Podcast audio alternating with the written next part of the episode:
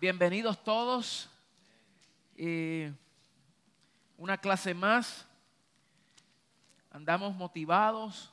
Yo no sé, pero la enseñanza nos, debe de motivar a nosotros, ¿verdad? Esta enseñanza debe de, estimularnos al entendimiento, al entender. Nos estimula el crecimiento ya que nos afirman en esta verdad gloriosa, ¿verdad?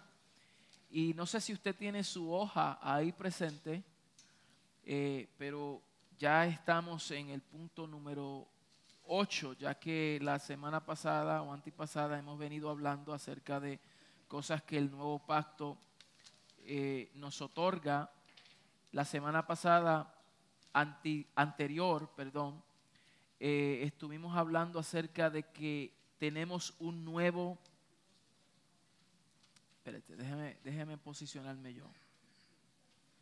Las clases anteriores aprendimos que tenemos un nuevo nacimiento, somos una nueva criatura, obtenemos una nueva naturaleza, poseemos una nueva mente,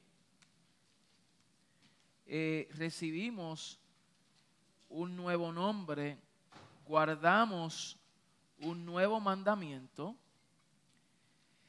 Y entonces la semana pasada estuvimos desarrollando que seguimos un nuevo camino. ¿Estamos ahí? Perdóneme que mi computadora me está actuando un poquito. Vamos a ver aquí. So, nos quedamos que seguimos un nuevo camino y hoy pues vamos a hablar que a través de este nuevo pacto heredamos un nuevo testamento. ¿ok? La palabra es testamento. Heredamos un nuevo testamento. Y si usted busca conmigo Hebreos 9:15, Hebreos 9:15.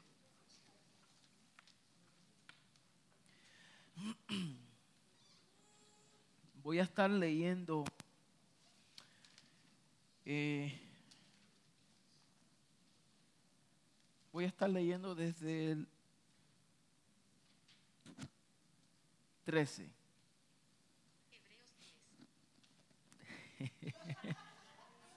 Gracias. Dice así. Porque si la sangre de los toros y de los machos cabríos y las cenizas de la becerra rociada a los inmundos santifican para la purificación de la carne, cuanto más la sangre de Cristo, el cual mediante el Espíritu eterno se ofreció a sí mismo sin mancha a Dios, limpiará vuestras conciencias de obras muertas para que sirváis al Dios vivo. So, note bien cómo el autor está diciendo si, si lo que ocurrió en el antiguo pacto, esa ceremonia, tuvo una función, cuanto más la sangre de Cristo. Si aquellas cosas eh, santifican para la purificación de la carne, cuanto más la sangre de Cristo no va a limpiar, no va a limpiarnos. Y lo que va a limpiar eh, es la conciencia lo que la sangre de Cristo hace limpia nuestras conciencias de obras muertas. Eso también, eh, para eso también la sangre de Cristo funciona, para limpiar, funcionó, bro, para limpiarnos de todos nuestros pecados, pero también para limpiar de nuestra conciencia. Muchos de nosotros hemos tenido conciencias dañadas y por eso hacemos lo que hacemos, porque tenemos una conciencia corrupta, tenemos una conciencia afectada entonces lo hacemos por la conciencia. Pero ahora la sangre nos ha limpiado vuestras conciencias de obras muertas para servir al Dios vivo. El verso 15 dice, así que por eso es mediador de un nuevo pacto. ¿Ok? Para que interviniendo muerte para la remisión de las transgresiones que había bajo el primer pacto, los llamados reciban la promesa de la herencia eterna. los llamados reciban qué? La promesa de qué? De la herencia eterna. Mantenga esas dos palabras en mente. Promesa y herencia. ¿Ok? Vamos a, a explicarla ya mismo. Para que los llamados reciban la promesa de la herencia eterna. Porque donde hay testamento, es necesario que intervenga muerte del testador. Lo voy a repetir. Donde hay testamento, donde hay testamento, es necesario que haya qué? Muerte del testador. ¿Ok? Porque el testamento con la muerte se confirma, pues no es válido entre tanto que el testador vive. O sea, el testamento no se otorga a menos que el testador muera. Mientras el testador está en vida, el testamento no se otorga. ¿Ok? Eso nosotros lo sabemos. Eh, de donde ni aún el primer pacto fue instituido sin sangre. Por eso es que siempre tuvo que haber derramamiento de sangre, había muerte para que se, eh, se efectuara el pacto que estaba operando en todo el tiempo, en, cada tiempo. ¿Ok? entonces, de la misma manera como en aquellos pactos requería derramamiento de sangre para que se efectuara el pacto, en este también tuvo que haber muerte. Muerte del testador. Entonces, una de las grandezas del nuevo pacto es que nos garantiza los derechos de herencia. Escriba ahí, el primer llena blanco. Este pacto nos garantiza los derechos de herencia que fueron logradas por la muerte de nuestro testador, hablando de, Cristo, de Jesucristo, ¿verdad? Y están consignadas en el testamento que Cristo selló como fiador a nuestro favor. Esa palabra consignada, por si acaso usted dice que eso significa, pastor, consignar significa hacer eh, eh, constar una declaración, un dato o un voto por escrito. Eso es consignar, ¿ok? O también es, en, cuando hablamos de derechos, Consignar es poner una cosa a disposición de la autoridad judicial. Cuando algo se consigna, quiere decir que hay algo que se está poniendo en autoridad jurídica. ¿Ok? Entienda este principio. Para, darle un poco de, historia, de, posicionarlos en la clase de hoy, nosotros debemos de entender las, cuatro modalidades que nosotros hemos venido trazando. Para que usted entienda un poquito mejor acerca del testamento, necesitamos repetir algunas cositas, ¿ok? Y estas son las cuatro modalidades que nosotros hemos venido trazando. Número uno, la promesa. Eso no está en sus notas, pero lo puede escribir. Número uno, la promesa. Diga promesa.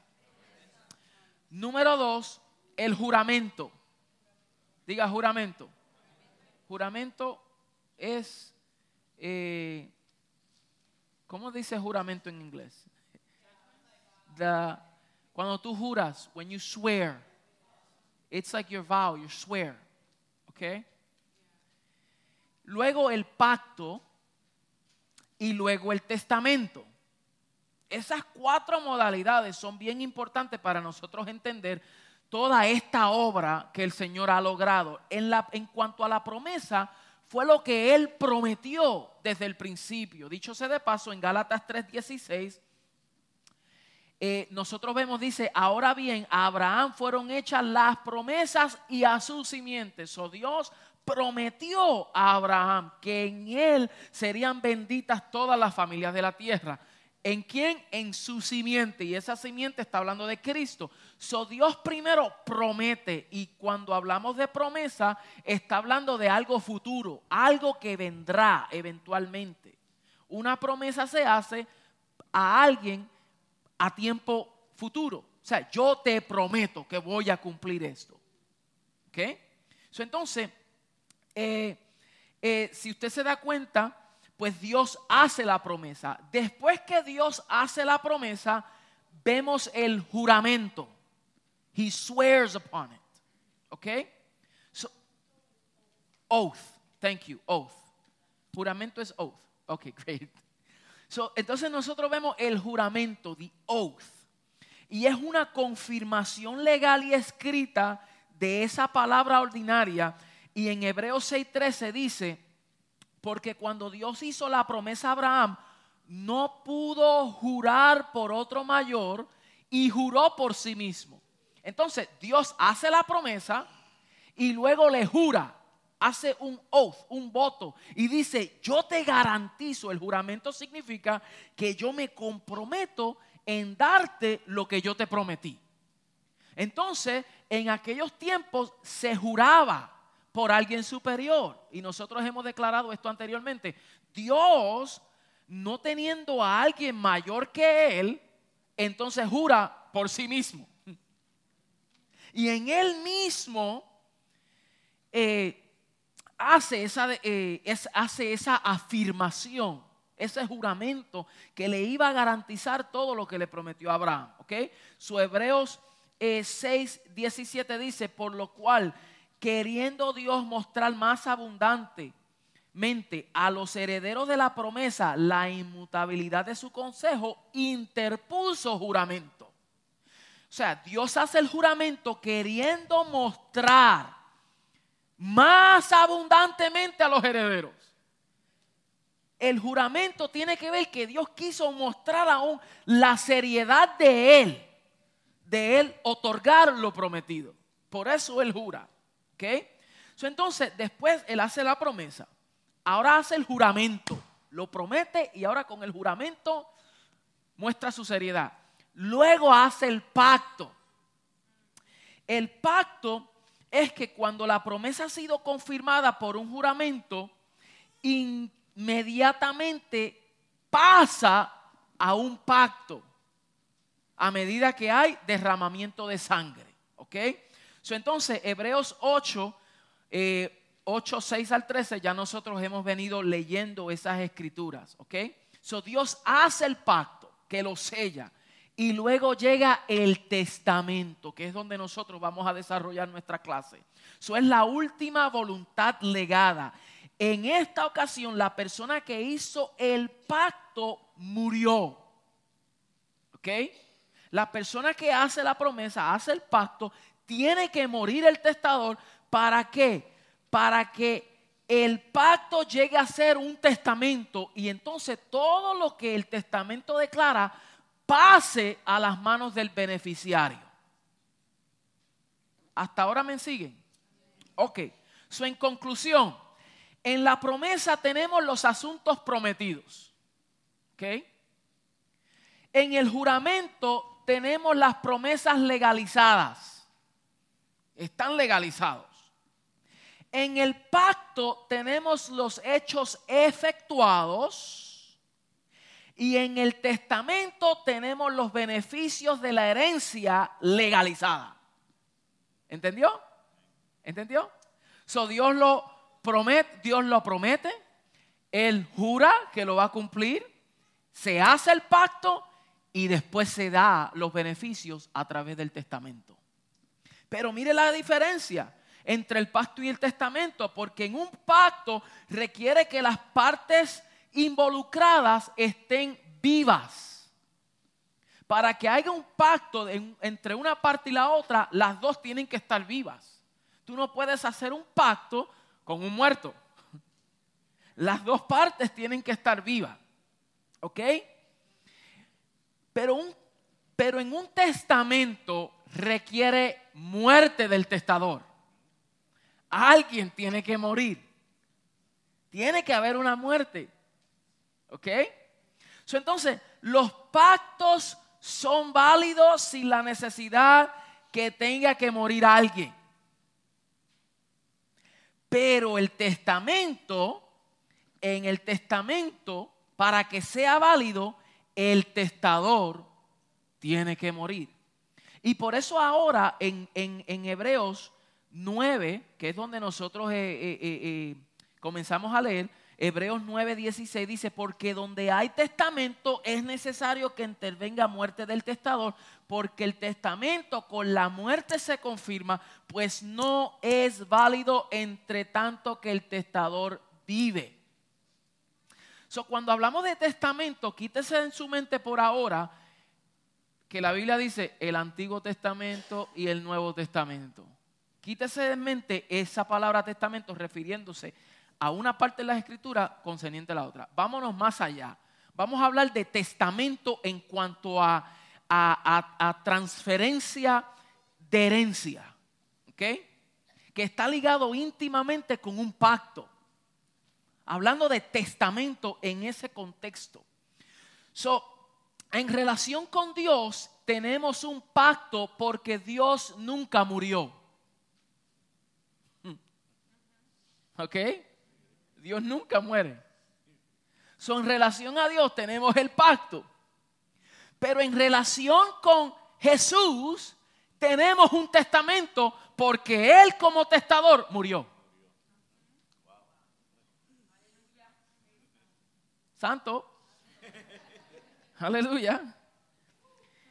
entonces, hay muchas cosas, y yo pudiera entrar en otra clase, pero nos vamos a profundizar mucho y nos vamos a desviar de, de la clase, pero hay una diferencia entre el mediador y el testador. Cristo es el testador y Él es el mediador. ¿Ok? Él es el garante, Él es el que transfiere, Él por causa de esa muerte de Él nos dio acceso. Por eso en lo, en lo legítimo, en lo legal, en, lo, en, lo, en la vida natural, si yo fuera un padre y yo tengo una herencia y se la voy a dejar a mis hijas, yo escribo el testamento, lo tengo eh, tengo el pacto, tengo las promesas, ya yo sé lo, que voy a prometerle a mis hijas, pero eso no se garantiza, eso no se efectúa hasta que yo muera. ¿Ok? Cuando yo muera, entonces que mis hijas reciben todo lo que está estipulado en ese testamento. ¿Ok? entonces, nosotros necesitamos entender esto para nosotros poder disfrutar de lo que ya se nos dio como herencia mediante la muerte del testador. Jesús murió para legalizar, escriba ahí, legalizar.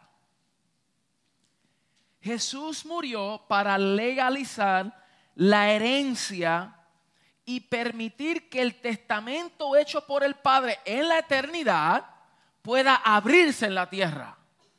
Porque acuérdase que ese acuerdo, ese acuerdo fue hecho entre Dios y el Hijo desde un ámbito eterno, en la eternidad.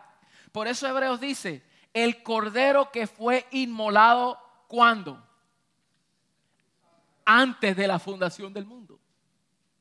Apocalipsis también lo afirma, que el cordero fue inmolado antes de la fundación del mundo. Entonces, quiere decir, si el cordero fue inmolado antes, ya en ese ámbito eterno, en esa dimensión eterna, una dimensión superlativa a nuestro tiempo cronos. Eso ocurrió en un tiempo mayor, superior, fuera de nosotros. Fue predisposición del Padre, fue iniciativa del Padre con el Hijo lo que vemos en la cruz es la manifestación visible de lo que ocurrió en la eternidad. El verbo fue hecho carne para cumplir el propósito que ya el Padre le había asignado al Hijo. Mm. Por eso nada ni nadie podía detener esa obra. El diablo pensó que cuando Jesús murió, él cumplió su propósito y no sabía que el mismo diablo era parte del propósito.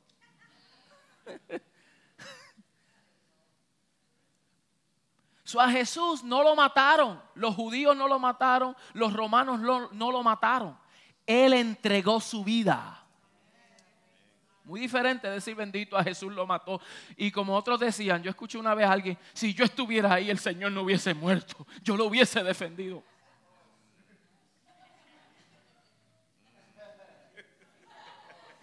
Por esa razón, cuando Pedro confronta a Jesús, Y le dice, no, Señor, no, apártate de mí, Satanás.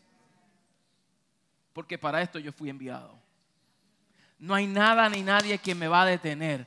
Ya esto fue una obra consumada en lo eterno y ahora vengo a manifestarlo en el tiempo. ¿Ok? entonces, eso fue legalizado. Se abrió en la tierra, pero él también no solamente murió, sino que él resucitó. él resucitó para qué? ¿Para qué él resucitó?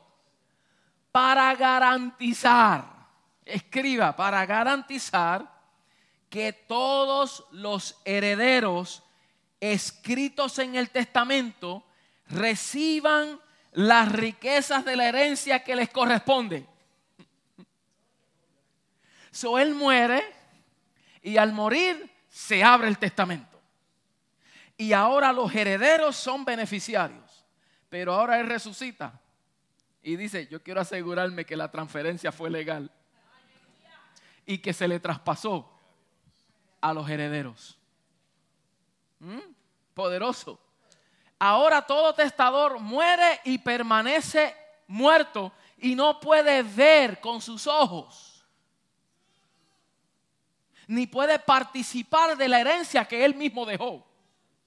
Pero con este testador es diferente, porque él murió para legalizarlo, pero después resucita y ahora disfruta de los beneficios juntamente con sus herederos. Por eso él es, nosotros somos herederos y coherederos con Cristo todo lo que le pertenece a Él nos pertenece a nosotros por herencia. Aleluya. Katy se quedó motivada para aplaudir, pues vamos a aplaudir también. Ella. Nadie más aplaudió. Qué bueno. entonces, muchos hijos, escuche bien, muchos hijos no disfrutan la herencia. ¿No disfrutan qué? La herencia. No por falta de fe, sino por falta de qué? De entendimiento y conocimiento. So, ahí el llena blanco es entendimiento. Muchos hijos no disfrutan de su herencia no porque le falta fe, porque no entiende lo que le corresponde como herencia. Entonces, andan buscando por fuera lo que ya tienen dentro. Andan buscando algo que ya poseen en Cristo. Es como si yo fuera un, quisiera hacer una obra de carpintería y yo ando buscando por un martillo y no me doy cuenta que lo tengo, pero como no sé que eso es un martillo, no lo uso. ¿Entendió? Teniéndolo y uno sufriendo. Innecesariamente.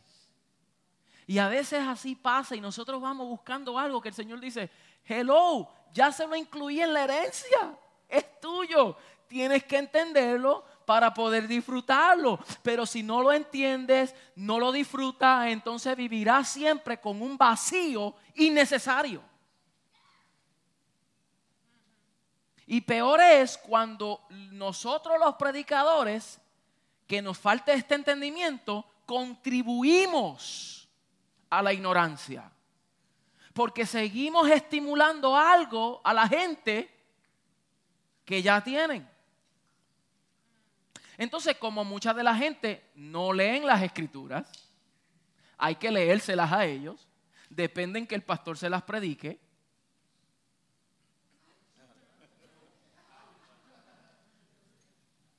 Y si nosotros no tomamos bien en serio esto, ¿verdad? Usted sabe que el 80% de los pastores no se preparan adecuadamente. Dependiendo de fluir en el don. Nada más. Sin ser equipados en Él. Y uno no puede fluir por el don nada más. Uno tiene que entender todo esto, porque si no vamos a fluir en algo fuera, a veces hasta fuera de contexto. ¿Entiendes? Y a veces si somos profetas, fluimos en el don profético. Si somos eh, evangelistas, fluimos, pero si no llega el entendimiento, no vamos a poder ser competentes y mucho menos vamos a ser efectivos. ¿Ok?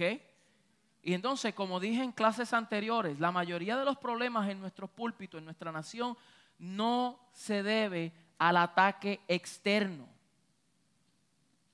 sino la falta del entendimiento del interno. No de los opositores, sino de los exponentes. por eso es importante la enseñanza. Por eso es que más poderosa es la edificación a través de un discipulado sistemático y un discipulado efectivo en esta verdad que un domingo de predicación nada más. Tenemos que tomar en serio la enseñanza, porque esto es lo que nos coloca y nos posiciona en el orden correcto. So entienda eso, que es por falta de entendimiento que nosotros no podemos disfrutar todo lo que se nos ha dado a nosotros por herencia. Hmm. Entonces, quien ignora los derechos de hijos, escuche bien, quien ignora los derechos de hijo no puede disfrutar de los beneficios confiados por el Padre. Porque está ignorando el derecho.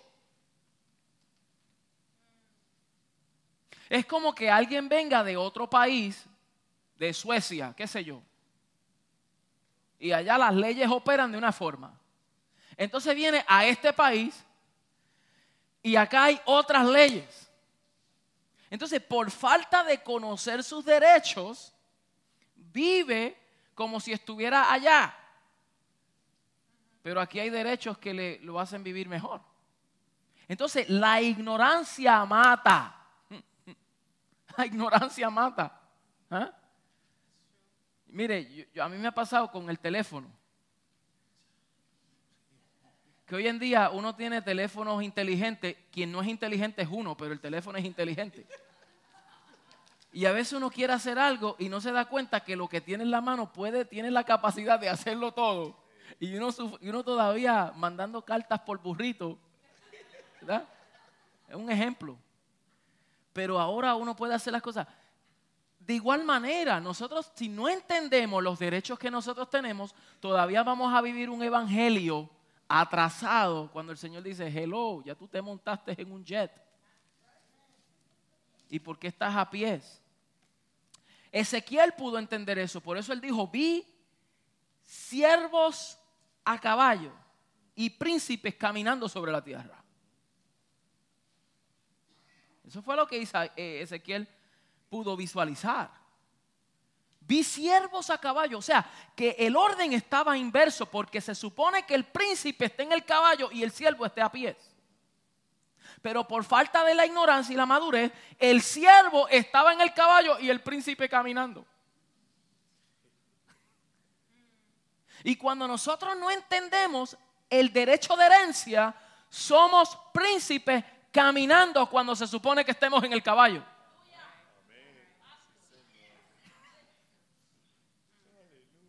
Aleluya.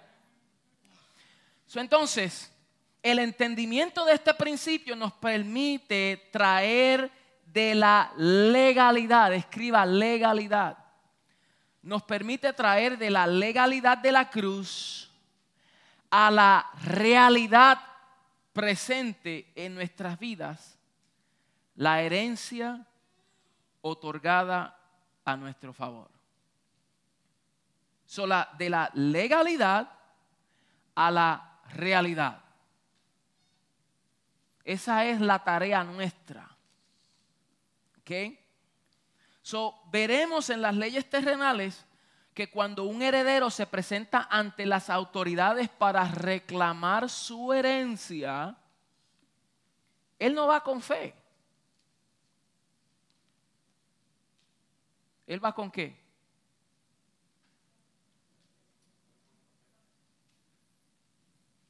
Él no va con fe a ver si, a ver si el juez me lo da. Voy a creer que me lo va a dar. No, no. estoy diciendo, ¿verdad?, que nosotros no tenemos fe. estoy posicionando algo, o sea, en el contexto correcto. Cuando uno sabe que tiene un derecho de una herencia, tú no tienes que ir mendigando a ver, a ver con fe, a ver si el juez me la va a dar. Tú te presentas. ¿Con qué? Con la identificación correcta. Ese es el llena blanco, con la identificación correcta. Tiene que tener la identificación, tiene que tener los documentos que le acrediten que él es el heredero. Eso tiene que tener la identificación y tú eres hijo.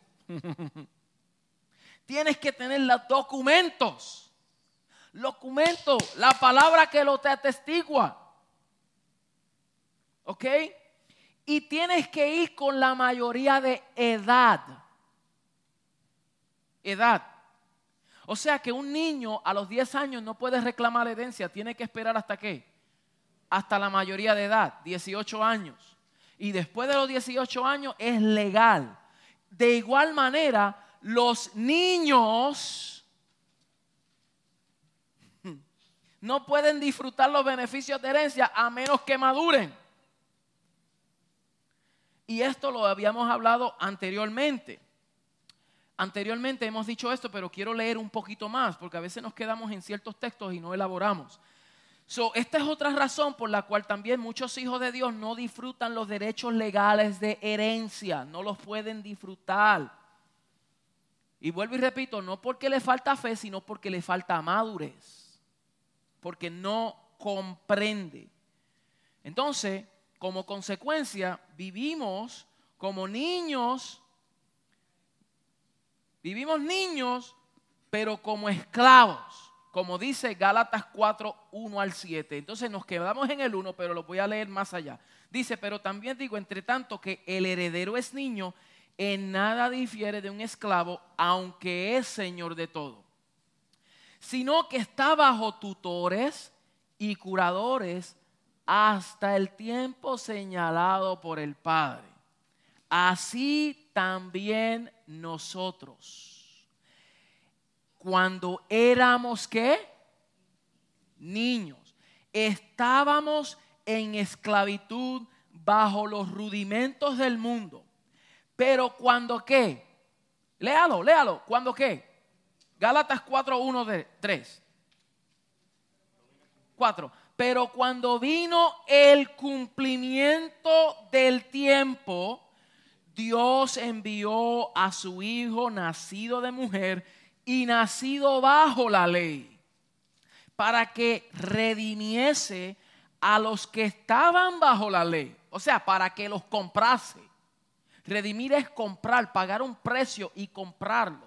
Aquellos que estaban bajo ley, la ley del pecado y de la muerte, aquellos que estaban bajo ley, lo envió nacido de mujer para redimirlo y comprar a los que estaban bajo ley, a fin de que recibiésemos la adopción de hijos.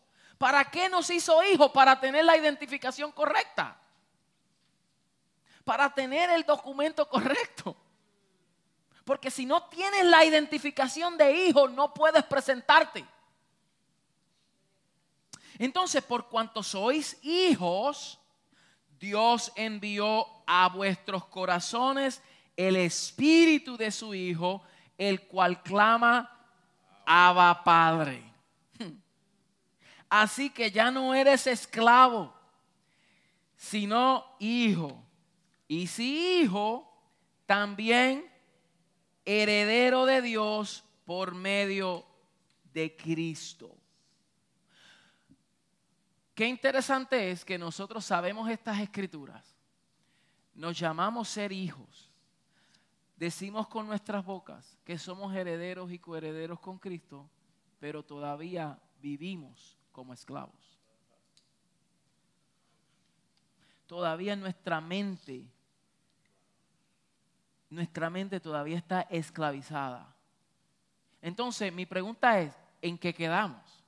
¿Somos libres o somos esclavos todavía? Es una buena pregunta para hacer. Somos libres. Entonces, si somos libres y si somos hijos y si somos herederos, debemos de, ¿qué? Caminar a la altura de un heredero. So, nosotros tenemos que inmigrar, tenemos que cambiar la forma de pensar. De pensamiento de promesas a pensamiento de herencia. Porque la promesa es algo que el futuro, la herencia es algo que ya lo tengo.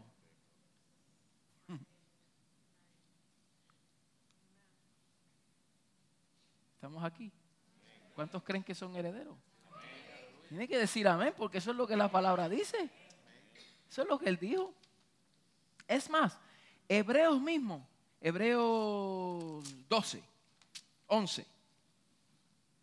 Voy a leerles esto como, como se, ¿cómo se dice? Un, un extra. Mira, Hebreos 11, 39 está hablando acerca de los héroes de la fe.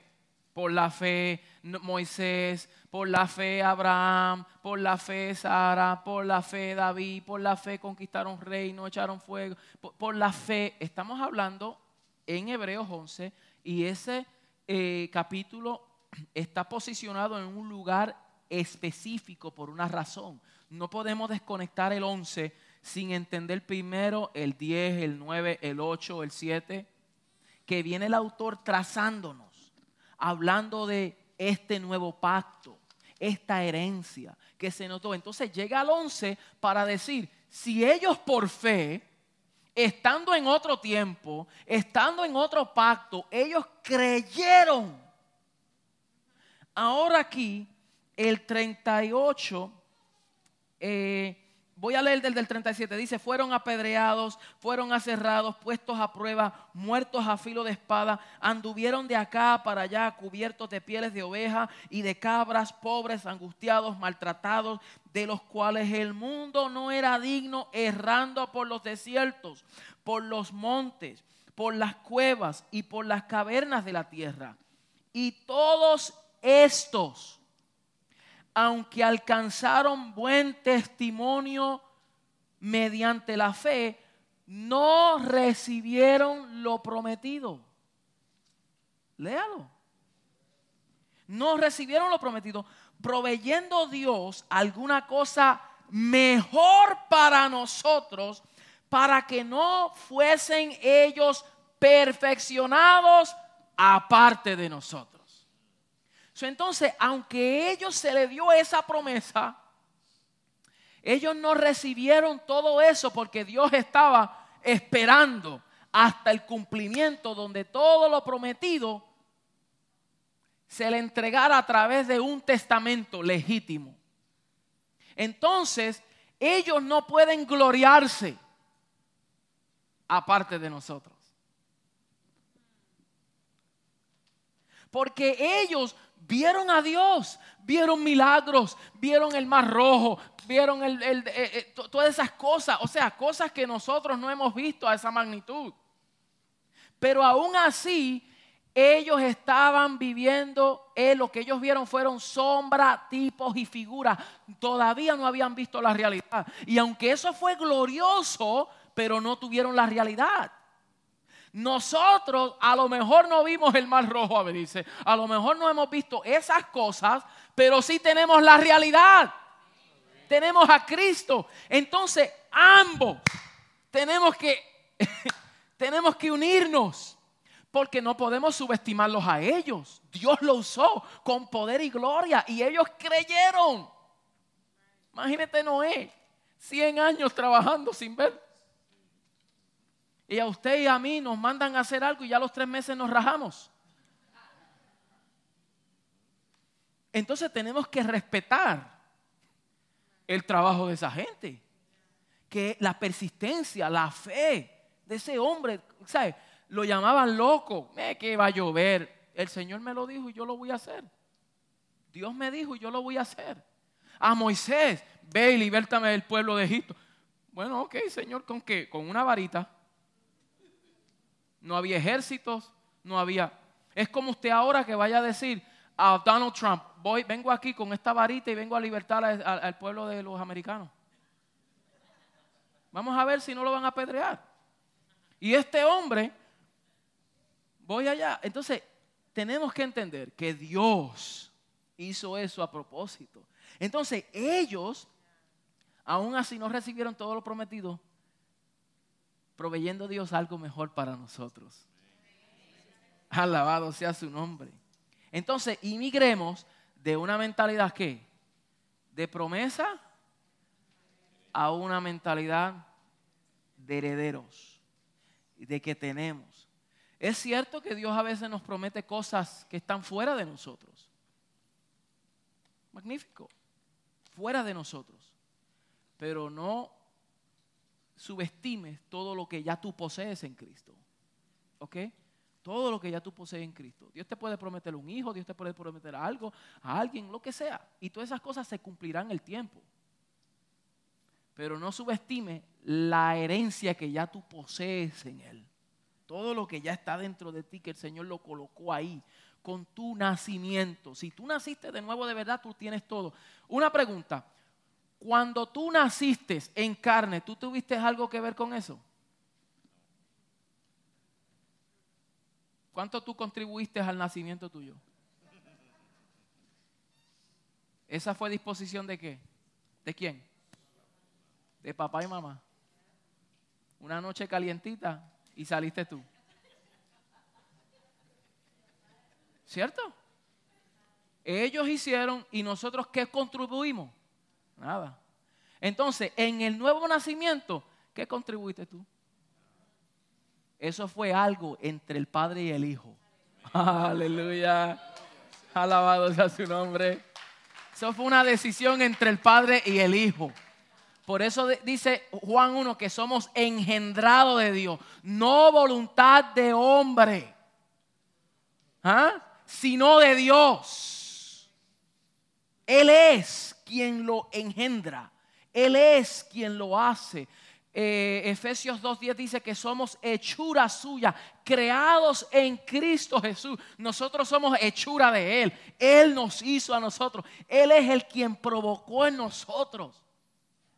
Él produce el querer como el hacer por su buena voluntad para que nosotros no nos gloriemos y digamos, yo fui el que acepté, yo fui el que hice, yo fui el que creí. Que muchos se glorían en eso, yo hice, yo si no fuera por mí. Y el Señor dice, no, no, no, no, no, esta salvación es por gracia no por obras para que nadie se gloríe. Esta es mi pura obra, obra de gracia. Entonces tenemos que entender que esto es gestión de Dios. Él lo produce en nosotros y si Él mismo nos hizo herederos, entonces debemos de caminar a la altura de esa herencia. Nueve. Y con esto vamos concluyendo. Conformamos un nuevo hombre. Este nuevo pacto, tras que nos da un nuevo testamento, también nos conforma como un nuevo hombre.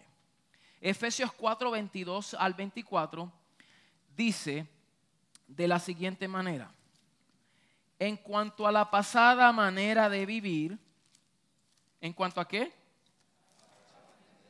En cuanto a la pasada manera de vivir, despojados del viejo hombre. Para entender eso, debemos de ir más adelante. Debemos de leer desde el 17. El 17 dice, esto pues digo y requiero en el Señor, que no andéis como los otros gentiles que andan en la vanidad de su mente. Pablo está diciendo, no anden como los gentiles que andan en vanidad de su mente. ¿Ok? Teniendo el entendimiento que entenebrecido, no entienden, no comprenden. Ellos tienen el entendimiento hueco, entenebrecido, dañado, corrupto. No comprenden esta realidad porque no han nacido de nuevo. ¿Ok? Entonces, tienen el entendimiento entenebrecido, ajenos de la vida de Dios por la ignorancia que en ellos hay por la dureza de su corazón, los cuales después que perdieron toda sensibilidad, se entregaron a la lascivia para cometer con avidez toda clase de impureza. La razón por la cual hoy vemos que en el mundo hay personas que se entregan es por la dureza de su corazón. Se entregaron a todo tipo de, de lascivia. ¿Pero por qué? Porque tienen el entendimiento ¿qué? entenebrecido y están ajenos a la vida de Dios. ¿Ok? Se dan a toda clase de impromesa. Mas vosotros no habéis aprendido a Cristo así. Otro texto que apoya aquellas personas que abusan de la gracia y se cree que porque están en la gracia pueden vivir una vida como cualquiera. No, mas vosotros no habéis aprendido a Cristo así. O sea que la fornicación, el adulterio, la vida esa de placer, eso no es, no le pertenece a la nueva naturaleza. Nosotros no habéis aprendido a Cristo así. Si en verdad le habéis oído y habéis sido enseñados conforme a la verdad que está en Jesús. Si es que verdad lo ha oído y esa verdad está encarnada, entonces no has aprendido a Cristo así. En cuanto a la pasada manera de vivir, despojaos del viejo hombre. Y este nuevo, este viejo hombre está qué? Viciado conforme a qué? A deseos engañosos. Por eso es que siempre he dicho, el viejo hombre no se le da qué? Ni sanidad, ni serenata, ni nada de esas cuestiones. Hay que despojarse del viejo hombre. Por eso la predicación no puede ser estimulada al viejo hombre. Ni que se cambie ese corazón del viejo hombre. Ni que se cambie la mente del viejo hombre por lo más que el viejo hombre quiera tratar de cambiar su conducta, cambiar su corazón, por eso el salmista, por eso el proverbista dijo, engañoso es el corazón más que todas las cosas hay perverso.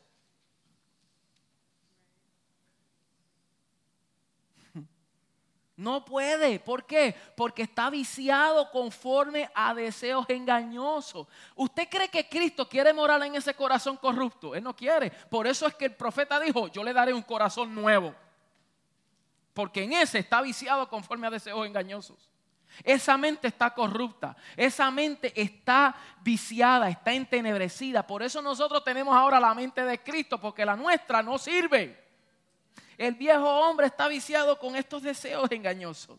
Por eso dice, y renovaos en el espíritu de vuestra mente. ¿Y vestidos de qué? Del nuevo hombre y este nuevo hombre está creado como? Según Dios, en la justicia y santidad de la verdad. So, la santidad le corresponde al nuevo hombre. Es ese nuevo hombre que verdaderamente permanece santo.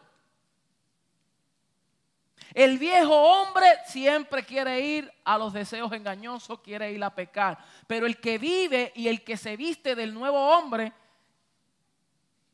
el pecado no, no, no lo puede persuadir al nuevo hombre.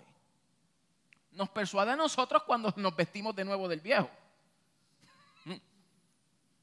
¿Ok? Pero si nosotros entendemos, wow, este nuevo hombre que está creado en Cristo Jesús según la justicia y santidad de la verdad, tengo que despojarme del viejo y vestirme del nuevo. Ese es justo, santo y verdadero. Wow. Sí, exactamente.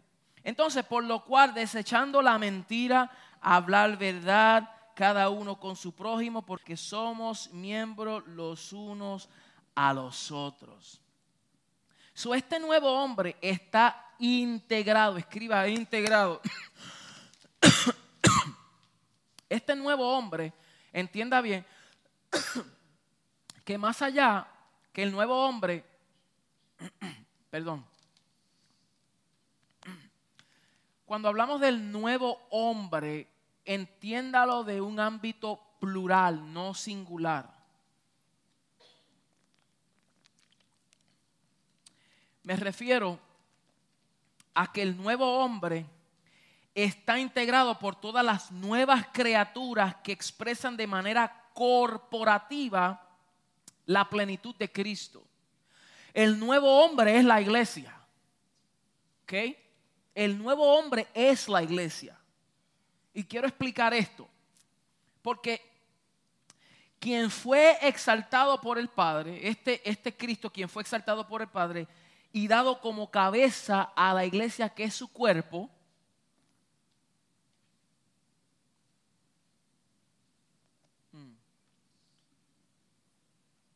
este nuevo hombre viene a ser ese cuerpo de Cristo, que es la iglesia. Entonces, la intención del Padre para conformar este nuevo hombre es que Cristo sea magnificado, escriba, magnificado, a través de este nuevo hombre. Y logre la máxima expresión de la multiforme sabiduría y gracia de Dios por medio de toda la iglesia que eso lo, afirma Efesios 3, 8 al 12. Cuando él dice, a mí que soy menos que el más pequeño de todos los santos, me fue dada esta gracia de anunciar entre los gentiles el evangelio de las inescrutables riquezas de Cristo y de aclarar a todos cuál sea la dispensación del misterio escondido desde los siglos en Dios que creó todas las cosas. ¿Para qué? Verso 10 para que la multiforme sabiduría de Dios sea dada, sea ahora dada a conocer por medio de la iglesia a los principados y potestades en lugares celestiales. So, esa multiforme sabiduría de Dios, esa expresión, ¿ok? Que es conforme a su propósito eterno que hizo en Cristo Jesús, se tiene que dar a conocer por medio de la iglesia. Es a través de la iglesia quien da a conocer esa realidad de vida. ¿Ok? este nuevo hombre es el Cristo corporativo. Escriba, corporativo. Este nuevo hombre es el Cristo corporativo impartido como vida en la vida de todos los hijos de Dios, que Él provoca que su gloria se exprese por medio de todos. ¿Por medio de quién? No por medio de algunos como en el antiguo pacto. En el antiguo pacto Dios se manifestaba y su gloria era vista por algunos. Moisés, la gloria estaba en dónde? En el rostro de Moisés. La gente veía a Moisés y veían la gloria de Dios. A través de, los, de los eh, guerreros, a través de Noé, a través de Gedeón, Jefté, Barak, a través de todos esos hombres, David, ¿ve? Dios se mostraba su poder. Sansón, Dios se manifestaba en ese hombre y hacía su gloria. Pero no todo el mundo podía expresar esto. Pero ahora el Señor no anda buscando a un hombre, ni a dos o tres, sino que sea todos como su cuerpo, como el nuevo hombre. ¿Está entendiendo? Entonces, usted ahora no debe de subestimarse y no debe de verse menos que el gran apóstol o el pastor que Dios lo usa poderosamente. Porque a veces nosotros nos vemos inferiores a ellos. Y ven al pastor y dicen, wow, el pastor Dios lo usa poderosamente. Es el ungido de Jehová. Tú también eres el ungido de Jehová. Tú también. Pero ¿y por qué Dios lo usa más poderoso? No tiene lucha, no tiene problema. Yo quisiera ser como él o ella. Good luck. Tú y yo tenemos las mismas luchas, los mismos problemas, las mismas pruebas, las mismas tentaciones, los mismos desánimos, las mismas cosas que vienen. Y esos grandes apóstoles también experimentan lo mismo. Por eso cuando nosotros no entendemos esto y vemos que un gran evangelista, un pastor cayó, la gente se van de la fe porque pusieron la mirada y su fe en el hombre y ese es un hombre igual que tú y yo. igual. Tenemos que tener gracia y tenemos que restaurarlo, como dice la palabra, considerándonos nosotros mismos. Pero lo que quiero llegar es que nosotros necesitamos entender que tenemos al santo dentro de nosotros y si el santo, el ungido de Jehová está con nosotros y está dentro de nosotros, nosotros tenemos la unción del santo que también tenemos derecho a obrar y hacer lo que el Señor nos manda hacer. Claro está que todos tenemos diferentes dones y diferentes expresiones donde el Señor mismo gestiona eso, pero usted nunca debe de subestimarse. Usted debe de expresar mayor responsabilidad en el área que le corresponde a usted como miembro del cuerpo. Por eso el dedito pequeño no puede decir, ay, yo quisiera ser nariz.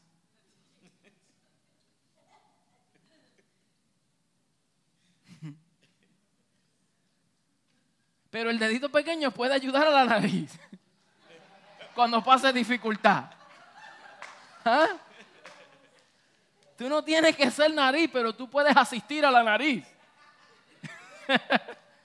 ¿Ah? Tiene gloria. Entonces, no te subestimes, aunque sea un miembro, eh, mire, insignificante. Ah, pero mira, mira este dedito que a lo mejor no contribuye mucho, pero tiene ahí, tiene la prenda mejor. ¿Ah? Se viste de realeza.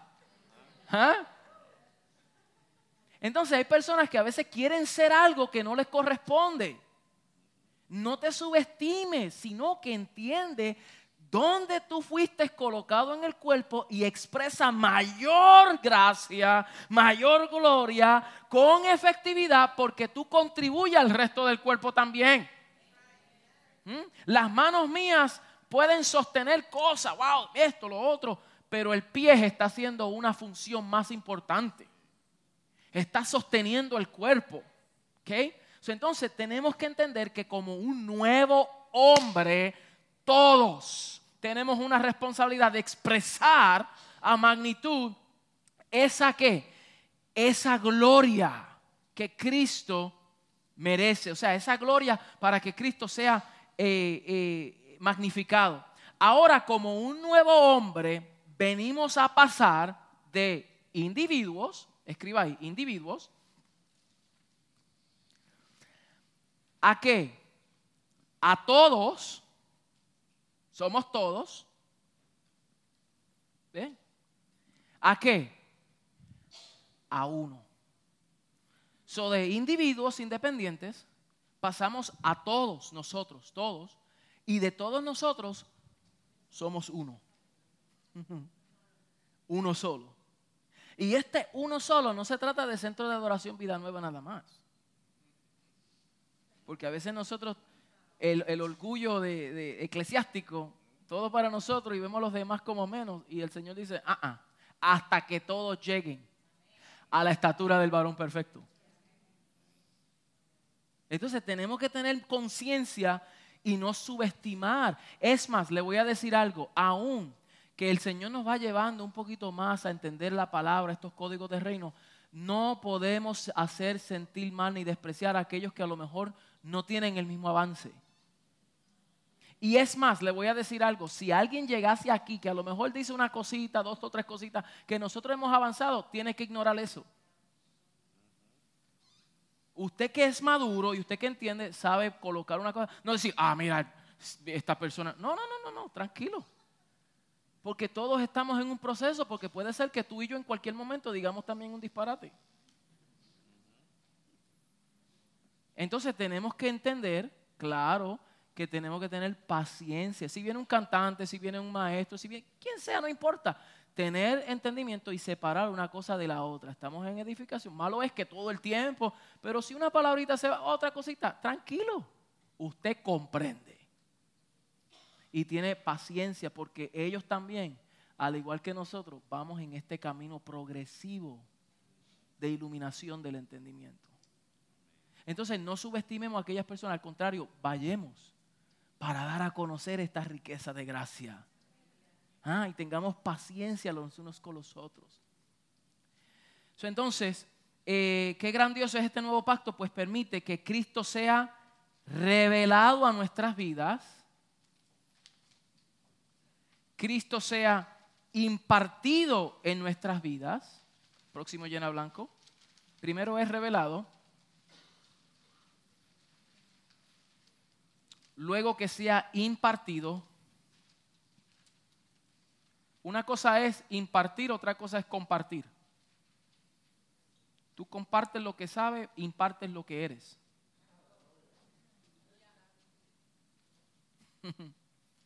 Tú compartes de aquellas cosas que tienes, pero tú te impartes de tu vida.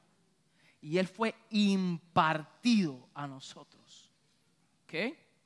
So, Cristo sea formado, esto permite, este nuevo pacto permite que Cristo sea formado en nuestras vidas, que Cristo sea manifestado en nuestras vidas, para que Él sea magnificado por medio de nuestra vida. So, analice este proceso, ahí tienen las citas bíblicas, usted debe de tomar estas cosas como devoción. Cuando usted vaya a orar, usted vaya a tener su, devoción, usted toma, toma estos textos bíblicos, ahí tiene para que usted medite y ore sobre eso. Magnificado. So, lo repito, para que Cristo sea revelado en nuestras vidas, para que Cristo sea impartido en nuestras vidas, para que Cristo sea formado en nuestras vidas. Acuérdese que la formación, una cosa es recibir al Señor, o sea, tenerlo en nuestro espíritu, otra cosa es que se forme. Él tiene que ser formado en nuestra vida. Por eso Pablo decía, yo, yo, yo tengo dolores de parto. Yo como una mujer embarazada tengo dolores, sufro dolores de parto, hasta que Cristo sea formado en ustedes. Porque él estaba viendo que ellos eran separados, escogidos de Dios, pero no habían sido formados. Por eso no parecían a Cristo. Y nosotros necesitamos entender que Cristo habita en nosotros, pero Él tiene que formarse. Y eso se nota en el fruto que producimos, en el carácter, en nuestra forma de vida. Tenemos que asemejarnos a Él para que Él sea manifestado, se dé a conocer y luego Él sea magnificado. Que el Padre a través de nuestra vida diga, mi Hijo es glorificado. Esa es la mayor satisfacción del Padre. Que todos nosotros vengamos a ser el hombre corporativo y expresemos esa plenitud de Cristo para que Él sea magnificado. Que la tierra sea llena del conocimiento de, Dios, de la gloria de Dios, así como las aguas cubren el mar. Ese es el propósito del Padre, que la tierra sea saturada. ¿Y cómo esa tierra será saturada? Cuando los hijos de Dios toman postura, entienden esta verdad y expresan la realidad que los posee. ¿Ok? So, esto es posible porque de manera corporativa tenemos la expresión plena de ese nuevo hombre. Aleluya. Así que cuando hablamos del nuevo hombre, véase así. Entienda eso. Y ese nuevo hombre está altamente equipado. Equipado. ¿Cuántos son herederos? Póngase de pie entonces, mi amado. Concluimos esta noche. Yo sé que vamos despacio, pero es la única forma que nosotros podemos avanzar en entendimiento para poder manifestarlo. Acuérdese muy bien, usted todavía, uno no aprende algo de verdad hasta que logra articularlo y manifestarlo. El hecho de que usted lo escuchó una vez, dos veces, no quiere decir que lo aprendió. Hmm. Por eso es la repetición es tan importante, la repetición. Por eso usted en el trabajo lo mandan a training, siempre, training, training. Por eso nosotros cuando, cuando yo era bombero, todos los días tenemos que adiestrarnos. ¿Por qué? Porque cuando llegaba la presión de la vida se nos olvida todo. Entonces el entrenamiento, la repetición, te hace un experto por eso nosotros vamos de nuevo, de nuevo, que usted escuche, hasta que esto sea encarnado y usted lo ore, usted lo declare, usted lo predique, usted lo profetice, usted lo afirme y usted lo manifieste, usted lo viva. Ahí es que se da cuenta uno si usted aprendió o no. Cuando usted en el momento difícil de su vida, usted lo vive. Y cuando usted esté pasando por un momento fuerte, usted diga, yo soy heredero, soy coheredero con Cristo, yo tengo todas las cosas que le pertenecen a la vida y la piedad, yo todo lo puedo en Cristo que me fortalece, yo soy hijo de Dios, soy amado de Dios. ¿Ah? Entonces usted no vive deprimido, cabizbajo, como si usted fuera un bastardo y un mendigo. No, usted es un hijo heredero y tiene todos los derechos y beneficios. Entonces no mendigue lo que le corresponde a usted por herencia. Usted tiene poder, usted tiene autoridad, usted tiene dones, usted tiene gracia, usted tiene favor. Aleluya. Usted es poderoso. Aprenda a ver a las demás personas de esa manera y hábleles así, empodere a la gente para que ellos empiecen a caminar y a manifestar lo que son en Cristo.